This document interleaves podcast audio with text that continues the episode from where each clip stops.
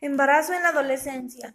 Según la ONG, cada año nacen 13 millones de niños y niñas de mujeres menores de 20 años, con un 90%, 11.7 millones en los países en vías de desarrollo y un 10% en los países desarrollados, con 1.3 millones. Por ejemplo, en Níger, el 50% de las embarazadas ya estaban casadas antes de los 18 años en el caso de los embarazos precoz, esta realidad se hace añicos, pero esto no es lo peor. Lo peor es que cuando más joven es la madre, más peligrosa es la situación, debido a la mal desnutrición o los partos prematuros, o los niños con el trastorno en el desarrollo y malformación.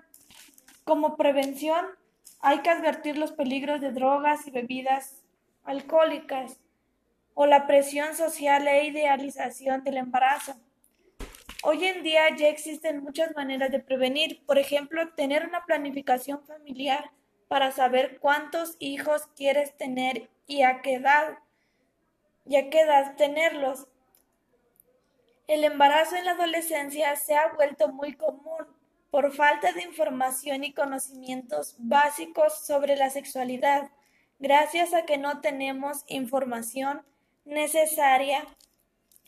Hoy en día ya se promovió mucho lo de la legalización del aborto. Muchas personas están a favor y muchas en contra